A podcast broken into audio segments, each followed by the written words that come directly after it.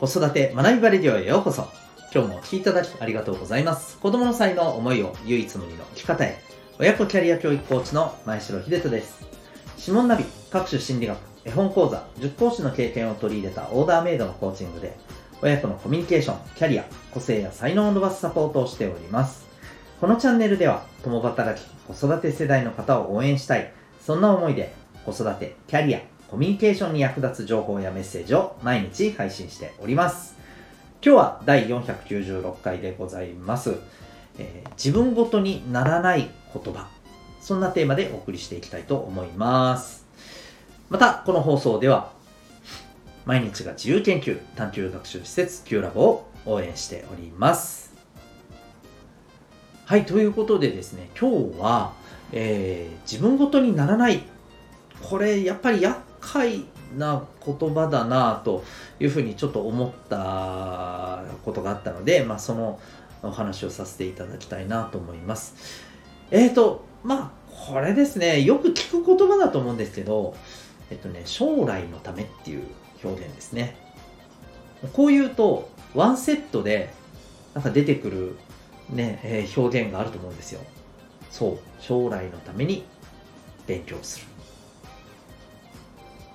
これですね、本当にあの、いろんなお子さんのサポートをしてて、本当に思う、あの、厄介な表現だなと思っています。うん。これどうですかね？あの、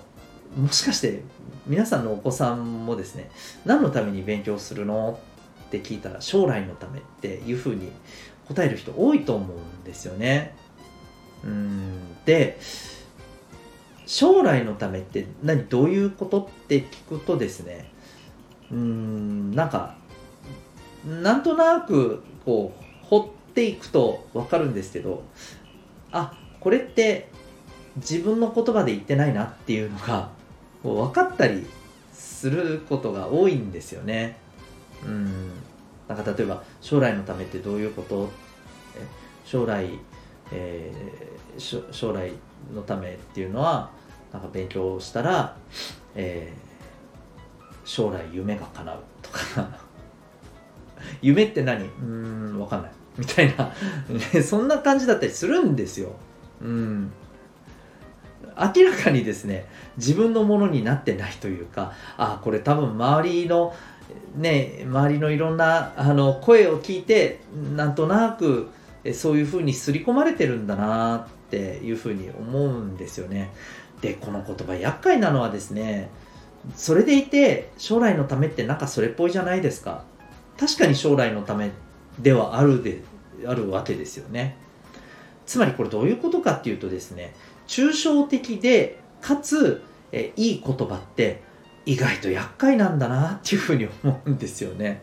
将来のためなんか本当そうなんですけど。うん。だってなんかそう言ってればいいっぽい感じするじゃないですか。でも自分ごとになってないんですよねこれって。自分の言葉になってないんですよ、うん、ってことは将来のために勉強するって言いつつじゃあそれ自分で実行してますかって言われたら全くもってやってないと、うん、あのこれちょっともしかしたら、えー少し私の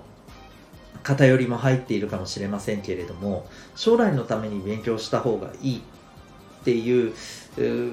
表現を使う子ほど多分勉強しないですよね。そんな傾向すら僕あるような気がしますよ。勉強何のためにする？将来のためって。二言目に言う人言う子ほど自分自身はやってないっていうね、うん、でやってる子って結構ね具体的なことを言ってくるんですよ。でそれってもう自分の本心というかね自分の考えとかから出た言葉なんだなっていうのをねもう聞いていくと分かるんですよね。うん自分ごとになっているというか。そう。だからですね僕がすごくやっぱりこれを通して思うのは、えーなんかこうそれっぽい表現ってなんとなく使ってるといい気持ちになるし使ってるといい感じに自分はなっているような気がするので、えーでも全然実は自分のあのものになってないしむしろなんて言ったらいいのかなうんまあ物事を大事な物事から自分を遠ざけてしまう言葉になりがちだなって思うんですよね。あの抽象的な言葉そのものがダメだっていうことが言いたいのではなくて、えー、それを具体化するっていうことをしないまま抽象的な言葉だけでですね収まってるのが僕は問題な気がするんですよね。そう、うん、なので、えー、やっぱりですね僕はそれがあなたにとって一体どういうことなのかという自分事ととして具体的にした時にあこれってこういうことだよねっていうねあの感覚を身につけていくことって大事だと思うんですよ。そのぐらい要するに自分は、えー、どうなのかっていうところをですね、えー、やっぱりこう深く入っていくっていうことをしないと、うん、なんかとりあえず聞いた言葉を、え、聞いた通りに、え言っておくとなんとなく自分も、えそうなってる気がするみたいな。一番ちょっとね これ厄介な錯覚だと思うんですよね。なので、はい、そこにちょっとね陥らないためにもこれ子供たちの勉強の話で今ちょっとねこの将来のためっていうことを一つの事例としてね、えー、言ってますけどこれ多分大人でも、うん、抽象的なそれっぽい言葉に終始してなんとなく自分はなんかねうんいい感じになってるような気になっちゃってることってあるような気がするんですよ。本当要注意だなというふうに思います。ということで私たち自身も気をつけながらですね、えー、はい、具体的に自分としてはどうなのか、具体的自分ごとに落とし込んでいくっていうことをね、大事にしていきましょう。えー、そんな、まあ、あのー、話をちょっとね、え、今日させていただきました。結構ね、えー、あの、意外と私たちってやってしまいがちな、えところじゃないかなと思いますので、えちょっとね、時々自分自身に目を向けていけたらいいんじゃないかなと思います。ということで今日はですね、え自分ごとにならない言葉というテーマでお話をさせていただきました。最後までお聴きいただきありがとうございました。また次回の放送で、えー、お会いいたしましょう。学び大きい一日を